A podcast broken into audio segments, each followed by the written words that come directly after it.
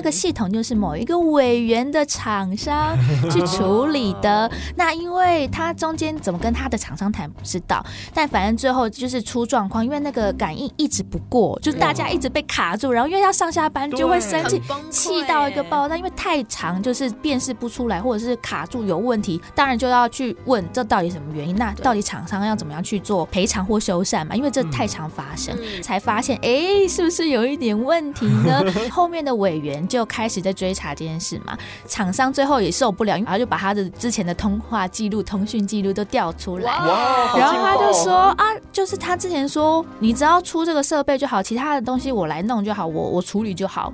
但是后面就是还是要找那个签约的人负责啊，所以那时候就是有录影、录音，然后截图什么的证据，然后在那个区全会的时候就播了这一段，然后说明了这一段，真的是法院见。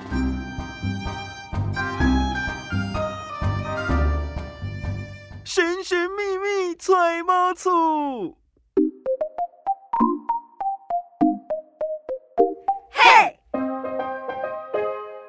小资买房不怕错，千错万错都是我的错。欢迎来到千错万错。我们节目的首播会在 FM 一零四点一正声台北调频台的今天不上班播出啊啊！播出的时间呢是在礼拜六的十二点到十三点钟的时间。那我们的广播播完，Podcast 就会上架喽。我是慧俊，我是超群。今天的千错万错呢，来聊聊管委会。虽然说呢，我们上一次已经聊了一次了嘛，对不对？我们邀请了我们的微微来跟我们聊聊，她觉得跟鬼故事一样的管委会。结果没想到呢，真的是无独有偶，看来年底是开管委会的好时机哦。所以呢，我们又邀请到了我们正身的另外一位主持人。这位主持人呢，哎呀，仙女仙女。声音甜美，没错，是我们的子荣。嗨，大家好，我是子荣。哇，好难得哦，就是邀请到子荣来上我们的节目。可是我们应该可以好一点的题目邀请他，怎么会用这样的题目邀请他？所以你觉得今天这个题目是不好，是不是？也不是不好，是他的亲身经历。对，鬼故事的部分也是有经历过。看来那个管委会的鬼真的蛮多的哎，因为我觉得就是。我自己觉得管委会都非常的辛苦，因为就是无几职，然后处理那么多的事务，怎么会有人想要当？而且还是大家蛮多人抢着要当呢？我真的是不懂，我不懂。其实 这里面的水很深啊，因为你如果要修缮啊，要包工程啊什么的，你就看看他们有没有找认识的，还有电梯要修理维修，通通都是钱。所以在这一次我们开的区全会就有一点点争议喽，就是因为之前有一个也是委员，然后他也是做工程的嘛。然后之前也是因为工程的一些问题，所以就有一些的争议。然后在 我们上周吧，上上周之类的，就是周末的时候，我们就开了一个第四届的区全会，然后要选第四届的委员嘛。然后就开始哎，大家就很多的攻防战，然后很多的个人恩怨，就把它搬上台面，然后觉得说哇。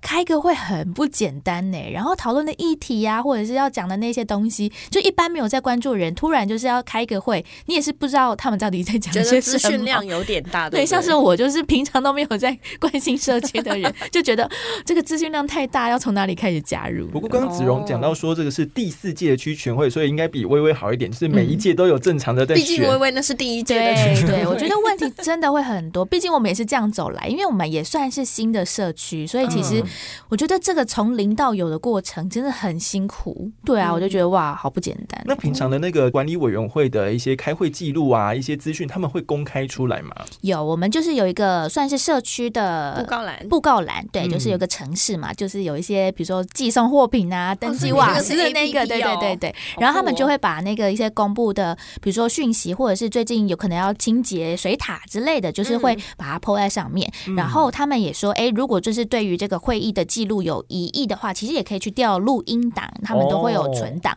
但是你就要去找到那些就是管委会的人去调，所以其实都要听一些音档。对呀，但是就是对我们来说，因为其实资讯量很大，而且他们一天到晚都在抛很多的讯息，或者是很多的，你知道，就是一些投票的一些活动之类的。因为事情真的很多，然后也没有办法每件事情都跟上。再看一下，哎，最近可能有什么跟我自己，比如说生活会比较相关，比如说呃倒垃圾啊，或者是什么收发信件这一些。但就比较深的那些，就是跟钱有关、跟工程或者是什么门禁有关的，我就比较不会去那么仔细的看。每一个人关注度有限啦，你自己的社区大概几户？我们总共有四百六十几户。哇，对，所以我真的觉得人多问题也会多。那我们一栋，因为我们是四栋大楼，然后就是每一栋好像都会选四个。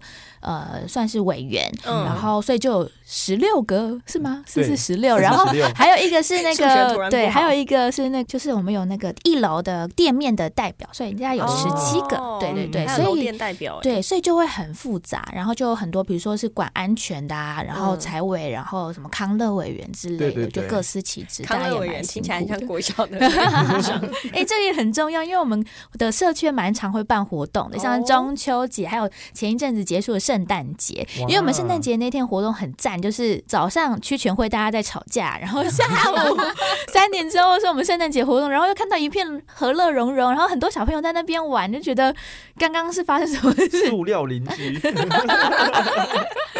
很有没有啦，是塑料管委，这没办法，我觉得都有辛苦的地方，也能够理解和谅解。其实我刚刚就是有听到子荣就在讲说，主委到底为什么大家那么想当？嗯，其实我有听到一些风声哦。是讲说，比如说像是现在有很多的建案呐，动辄就千户以上，那他们其实都会来笑称，就说呢，哎呀，如果我这附近只有这个建案的话，那大概他可以选里长哦，这倒 是可以，因为人真的大的社区真的是很重要的票仓啊，明年就要选举了，所以你知道我们之前呢，像我自己在看房子的时候，我妈就会跟我讲啊，大社区有大社区的好处啊，就是说，哎，所有的公共设施大家平摊下来，其实。费用真的差很多，有就会少很多。因为像我现在自己住的社区，跟家人住的这个社区呢，就有九百户，所以呢，我们一平的那个管理费也才四十五块，哦，好便宜哦。对，那因为这个社区也蛮早了，所以说就是大家都已经这样子习惯了。对对对对对对。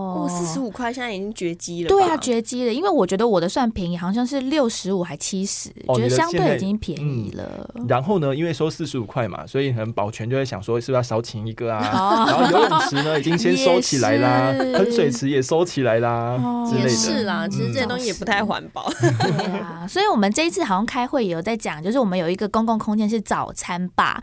那因为早餐吧就对，就有点像那种饭店一楼不是都会有一个桌子很多嘛，就是这样。但之前就是一直原本大家前两年都没有什么营运，然后突然之间在今年大概年终的时候，他们就管委会就决议要营运，然后就卖一些饭类啊，比如说什么牛腩饭，然后什么红饭。我们公司还有点数，那可以扣点数之外，还有一些现金的点数，反正就是很复杂，就对了，就是要很多不同的一些游戏规则，就是你要吃一个饭也不简单，所以就是发现，哎，就是刚开始营运的那几天，就是还蛮热络，因为大家就想要去试试看嘛。但发现就是因为刚开始营运，所以动作太慢，或者是等太久，就很多的问题，然后之后大家都默默不去了。然后我记得那个早餐吧台营运大概没三个月，然后就暂停了，就是在上个月又暂停了。然后这一次讨论。就是去全会的时候有在讲说啊，你为什么自己说要开就开，然后就是没有跟大家讨论还干嘛？然后卖什么餐点或者是什么就游戏规则，你怎么都没有先跟我们讲就开始营运？那到底你们亏损多少？你们营运这一节期间人流有多少？卖了几份餐点？然后什么人事成本怎么算？那要不要给那个报表？然后不然大家就在对于这个早餐罢公社来有很多的意见。毕竟大家觉得说，哎，就是自己缴了管委会的钱嘛，就管理费，然后又有点数，因为重点是因为点数你也没有其他更。多更好使用的方式，最多就是健身房，但不是每个人都会去健身房。那那些点数就没有办法用的话，他们就会觉得说啊，自己的权益损失。那现在早餐吧又无预警的收掉，那你叫我这些的那个点数如何是好？因为不能延续到后面使用，所以就很多人在这一次就针对这个公共设施有很多的意义。所以其实大家的方向还是对于早餐吧的设置这件事情是正向的，是正向想要设置，但是就是中间的规则还有那个餐点的内容是不是？或者是要请人来做这个餐，你就要有人，你知道又跟又跟钱有关。然后你开的时间是几点到几点，可以换的时间是几点到几点，那其实都跟大家的生活作息也是蛮对啊，因为如果说是上班族，根本就没有时间这边吃。你说早餐，大家可能赶着出门了，也没有时间，没有办法，真的。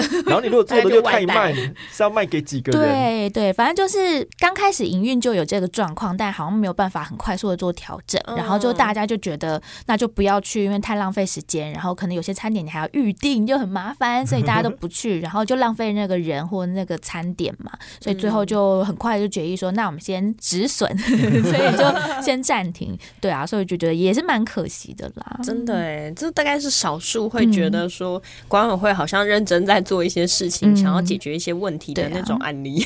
嗯，那除了这件事情之外，还有没有其他的就是区权人们然后他们比较关注的议题呢？嗯，应该就是一些纠纷的部分吧，因为就是某一届好像是前几届的委员，他就是自己有在做一些工程。那因为我们的地下室原本好像是用 e tag，就是要贴一个小小晶片，车子感应进去。那后面不知道为什么又换了车牌辨识系统。那听说那个系统就是某一个委员的厂商去处理的。那因为他中间委员怎么跟他的厂商谈不知道，但反正最后就是出状况，因为那个感应一直不过，就是大家一直被卡住，然后因为要上下班就会生气，气到一个爆炸，因为太长就是辨识不出来，或者是卡住有问题很多的状况，那当然就要去问这到底什么原因，那到底厂商要怎么样去做赔偿或修缮嘛？因为这太常发生，才发现哎，是不是有一点问题呢？后面的委员就开始在追查这件事嘛，然后就。发现可能有一些利益的纠纷在当中，他可能有厂商最后也受不了，因为签约的是厂商嘛，管委会就要对厂商去就一些责，最后已经受不了，他就把他的之前的通话记录、通讯记录都调出来，然后他就说啊，就是他之前说你只要出这个设备就好，其他的东西我来弄就好，我我处理就好。但是后面当然就是还是要找那个签约的人负责啊，所以他就是因为他也没办法处理那么大事，因为那。不在他的预期之内，因为那时候他们谈的方式不太一样，所以那时候就是有录影、录音，然后截图什么的证据，然后在那个区全会的时候就播了这一段，然后说明了这一段。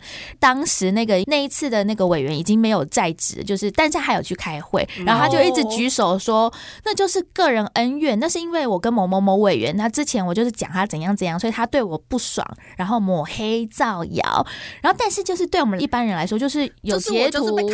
对，而且就是有截图，然后有真的人出来讲话的那个录影的档案，所以厂商都跳出来也讲话了。那你还想要撇清这个关系？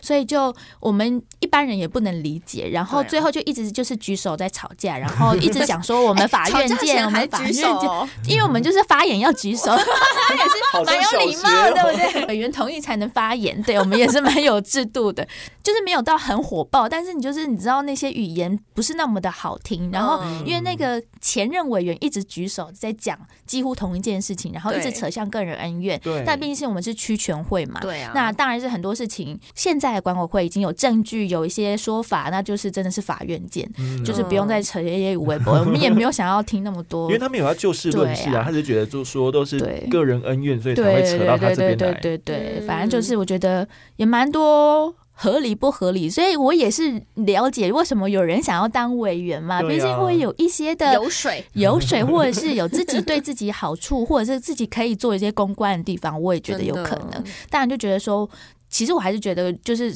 不管是任何委员啦，其实基本上都是辛苦的，因为常常比如说我们有什么消防警报响了，他们就要去追啊，怎样怎样，就是他们要去处理那边哪里就是水漏了，他们又要去弄，我就觉得好辛苦。我有时候觉得主委真的是一个吃力不讨好的工作。对，如果他真的是好好做事，没有做一些乱七八糟的勾当的话啦，真的常常大家在责难的时候，第一个就是。众矢之的，对啊，真的很辛苦。可是其实我也有听过，有一些社区的主委啊，或者是管委会的委员是有知心的，而且他们那个社区还蛮有趣的哦。是在一年做完了之后，对不对？由第二任的管委会来提出说，哎，要不要肯定一下前一任的管委会他们的努力呀？然后呢，大家评比出来，哎，觉得很肯定，所以呢，决定给他们支薪水。哦，好有爱心哦。对啊，很难得哎，这应该心里就会觉得，嗯。嗯，真的吗？那可能是管理费收的比较多吧？有可是有可能，可能有些盈余吧。我们的盈余有点辛苦，所以可能没办法。应该是因为刚开始起来才会比较辛苦。像我们那个社区二十几年了，就累积了一千多万啊，对啊。但是我觉得，就老社区也有老社区的麻烦，就是比如说大楼或者是一些公共设备已经比较老老旧，那其实就是汰换率或者是要修缮率也高，所以也必须要得那种紧急预备金的概念吧。对，因为毕竟我们还是算新的地方，所以目前的状况是都还 OK 这样。嗯，其实主委要做的事情蛮多的啊。你看，光我们平常修水电，自己家里面修水电都得请一天假，等他不知道什么时候来。那东修西修，老旧社区各个地方都在修的时候，有时候甚至连电梯一天都会叫修三次，这好可怕哦！电梯好可怕。对对啊，就在这些疑难杂症之下啦，我觉得有时候如果说大家也是保持着一种比较肯定的心情，多鼓励的心情，感谢的心情，其实大家做事情起来也会比较开心一点。对，最后呢，也希望说啊，这些鬼故事呢，不要发生在那个社区当中。那其实呢，人多的地方就有江湖。其实好像我们现在 我们现在这是上个微微的经验，因为我们现在听了两个案例，好像都大概四百多户，三四百户，好像这个样子的户数呢，多到。比较会有纠纷出现，不知道如果说下次找一个户数少一点点的来问问看，没有，我想要找那个千人的大更大，就会有更多事情发生呢，那感觉更可怕。是，好了，那如果喜欢我们的节目的话，可以到各大 podcast 平台收听我们的节目，也可以到今天不上班的脸书粉砖来留言，看看你们家里社区有什么样的鬼故事。那当然也可以到 Apple Podcast 还有 Mixer Box 留下五星好评，评论您的想法。那千错万错，我们就下次见，拜拜。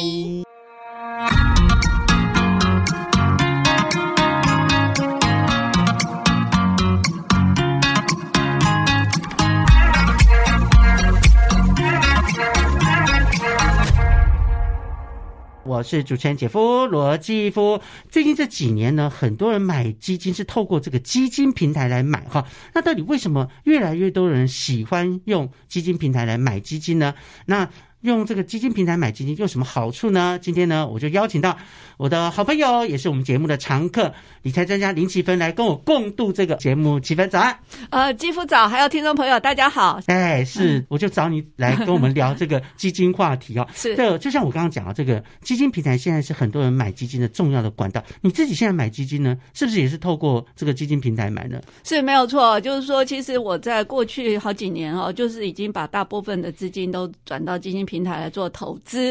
那现在的话，几乎是哈全部了哈。下单不透过银行去买基金了吗？是，就是目前真的是没有太大的诱因让我在银行下单啊。诱因啊，那基金平台对你来讲什么诱因呢？嗯，这个诱因其实蛮多的哈，因为你也知道，我们是一个非常重视精打细算的投资人，对不对？那很好啊，我们也精打细算，能够省一些。就是等于多赚一点嘛，对不对？是好，那我觉得像以前很多人买这个基金，常常会讲说，哇，基金手续费好贵，好贵，好贵，对不对？哈，就是说动辄，就比如说股票是三趴，债券是一点五趴，对不对？那一百万你还没赚钱，你可能三万就先缴了手续费，给手续费，对不对？那这个很多人都觉得很犹豫，都觉得不愿意买基金哈。但是呢，就是说，即使银行它有一些，它对 VIP 客户它会打个折。哦，可能打个六折，对不对？对，打个五折，好啊。即使让他打到五折，三趴也还要付一点五趴，是一百万也还要付一万五的手续费。过去银行打折好像也不是常态，它就是什么有什么特别的什么优惠活动，还有限限时间。对，大部分都会限时哈。然后呢，就是说只有 VIP 可以去议价，对不对？限时还限对象。对对。但是呢，后来就是像是有基金平台的这个诞生嘛，那以目前来讲的话，就是台湾的基金平台总共有三家，对不对？那其中最大的一家像基富通哦，它其实就是那个台湾集保结算所投资的，还有很多的投信投顾公司一起投资的嘛。是哦，所以像这样子的基金平台，就是说第一个在交易安全上哦就很放心，然后第二个就是手续费真的差很大哦，所以差很大。对，像以前一开始基金平台刚刚上路的时候，他们都标榜什么呃这个。基金手续费打三折，嗯，那你想想想看，如果说股票基金这个三趴打三折，是不是剩零点九趴而已？等于说不到一个 percent。那那时候我就觉得，哎，已经很有吸引力了，对不对？结果后来呢，他们就推各式各样的活动，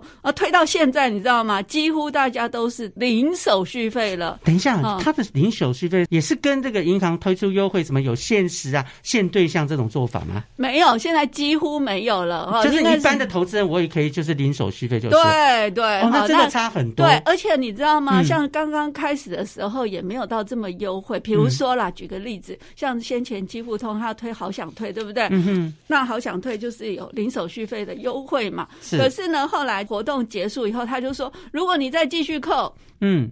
等于说，你扣满四年，你就会享有这个平台终身零手续的优惠哦。所以说，等于说，它是鼓励长期投资才给你到这个终身零手续费。嗯。可是你知道吗？现在又改了。怎么改法？改改成说，你只要用那个什么 A P P 下单，你就终身零手续费。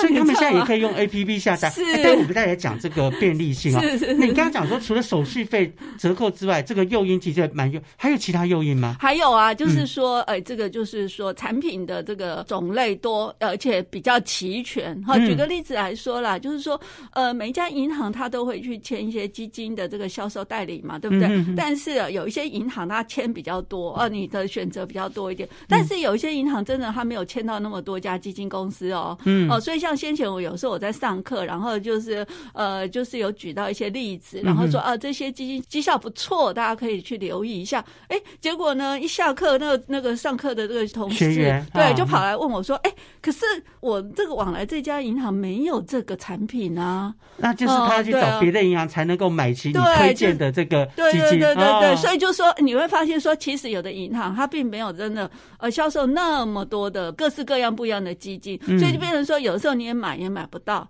哦，就有这种困扰。但是以现在来讲，这个基金平台的话，他们几乎哈，就是说每一家基金公司都签了嘛。所以就是说，第一个你要买什么产品哦，你就是几乎都买得到，这是第一个。第二个的话就是怎么样，你的扣款账户。扣款银行是随你设的，你这记不记得以前早期？呃，比如说你在这个银行买买基金，那你一定是他的客户嘛？对，你你是在这里有账户，对，才用它扣款嘛。对。然后呢，你以前还有一个就是大家会跑到投信去直接投资，对不对？因为如果你去跟投信直接，呃，以前大家就强调就是定时定额就零手续费。那可是其实你要买 A 投信的产品，你要开一个户；你买 B 加基金公司的产品，你开第二个户。哇，真的是昏倒，对不对？那每一家公司都要买，那不得了。对。你就你要分散的话，你要开很多个户哎，对哦，真的超麻烦。可是现在你在基金平台的话，你还可以自己选你要扣哪一个。比如说你有三个银行账户，你想要用 A 银行账户去扣款，你就设定 A 银行就好了，它根本不会限制。哦，所以扣款也很方便，就是手上你如果有好几个账户，随便你要扣哪个账户都可以。对，我要随时改也可以嘛。对啊，你可以再去增加你要扣款的账户。哦，那真的很方便，总比你每一家银行去开户或者每一个投信公司开户。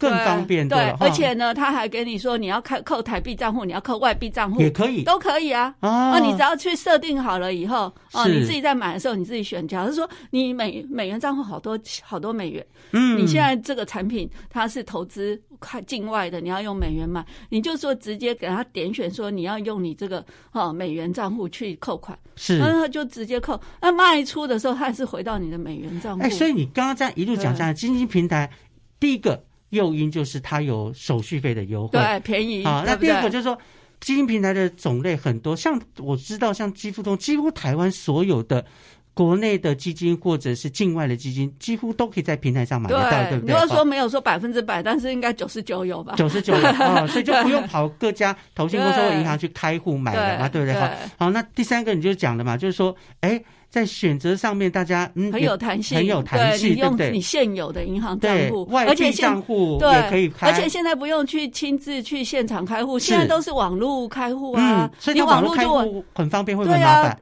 不会很麻烦，你网络开户你就就是可以就网络就完成了你的开户申请，也不用亲自跑一趟银行或投信哈。对对，哎，所以便利性很多。那除了这些诱因，还有其他诱因吗？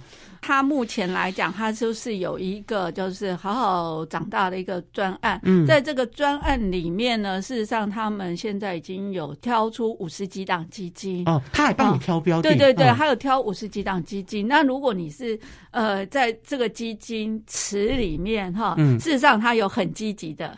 哦。啊，比如说台股的、美股的，是。但它也有比较保守稳健的，嗯比如说是一些平衡型基金，嗯，啊，或是债券基金。所以你可以根据它帮你设计，你也可以选比较保守的，也可以选比较积极的对，就像我说，你是比较短期的需求，哦是是还是是你是比较中长期的需求？嗯。那我觉得就是说，它其实有它的产品种类，其实还蛮多元的。嗯嗯所以呢，那也有组合基金，组合基金里面有很积极的组合，有比较保守的组合。哦，了解，对，嗯。所以就是说，它这个基金的话，也是其实是有基金公司自己提出来，他们觉得，哎，他们家比较招牌的产品或者什么之类，然后还有再经过一个专家的一个筛选的机制。好，那在这个产品，如果说，哎，它的绩效不如预期，他们也会去做一个汰换。啊，他自己主动帮你汰换对对对，所以它嗯并不是说啊，就是很很僵固，就只有这几个产品。事实上，很可能每一年都还是会做一点检视啊，去去追踪检视，是会做一个呃筛选。是啊那如果是这样子的话，还有个问题就是说，哎，我这些设计好的呃子女教育基金的准备，我到底什么时候要把它，哎，整个把它结清，就或者说呃把它了结呢？因为你嗯如果说我说六年要把它当做一个阶段来算，那万一六年刚好那个行情不好，那我是不是要？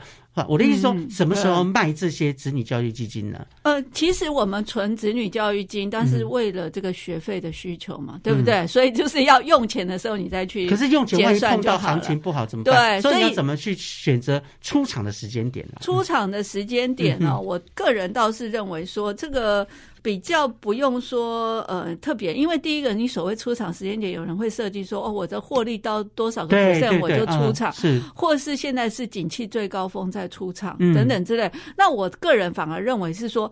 其实比较重要是养成一个长期投资的一个习惯，因为事实上在这个好好长大这个专案里面，他们也是非常鼓励是用子女自己的名义来做投资，哦对不对？是是是嗯。他是说，哎，其实今天呃，这个孩子这个存就是长期投资这个好习惯是应该从小养成，而不是说，哎，我现在还是都用父母的名义在存钱，存到了就是到时候就是呃，就给你是当做学费使用，而是说你其实是可以用孩子就开始启动他的一个呃储蓄的一个习惯。哦、嗯所以呢，当然就是说，哎，这个就是如果说孩子有一些零用钱，你也是鼓励他也把它放进来，大家一起来做投资。啊、那长期来累积，那我个人是认为说，这个账户呢，你应该是随你的需求去提领就好了。嗯哦，就是说，呃，我现在假设我存了三百万好了，嗯。那我现在要念大学的时候，第一年我根本用不到三百万，对不对？我只要用五十万，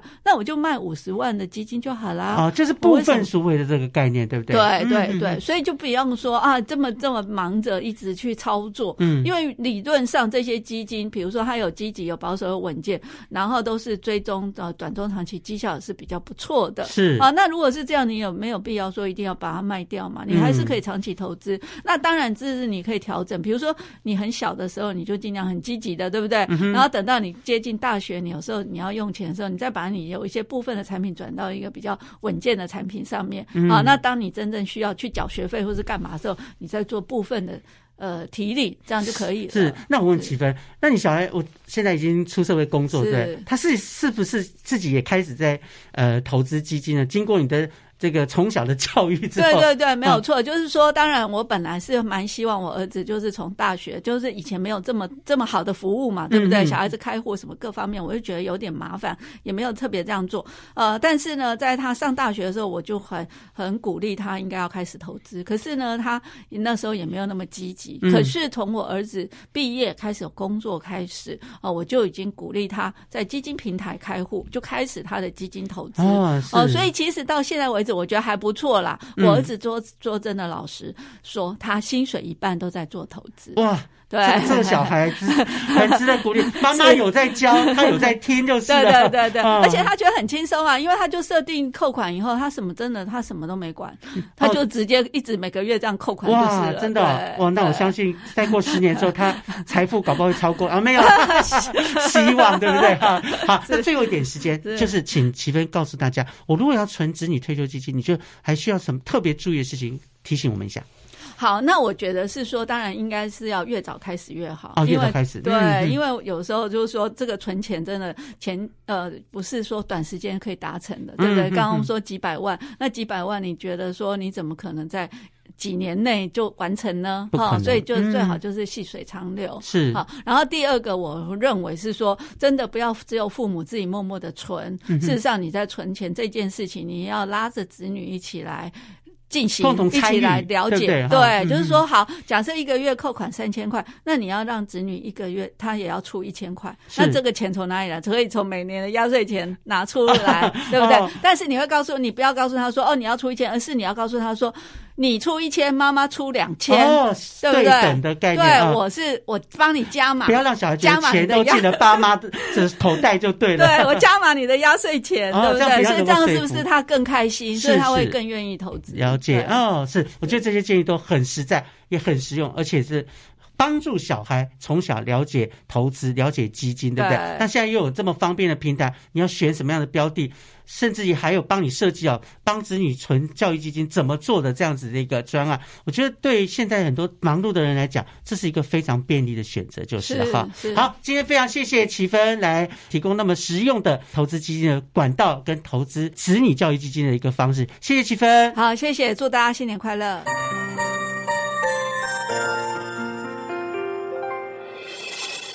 伤心的时候有我陪伴你，欢笑的时候与你同行，关心你的点点滴滴。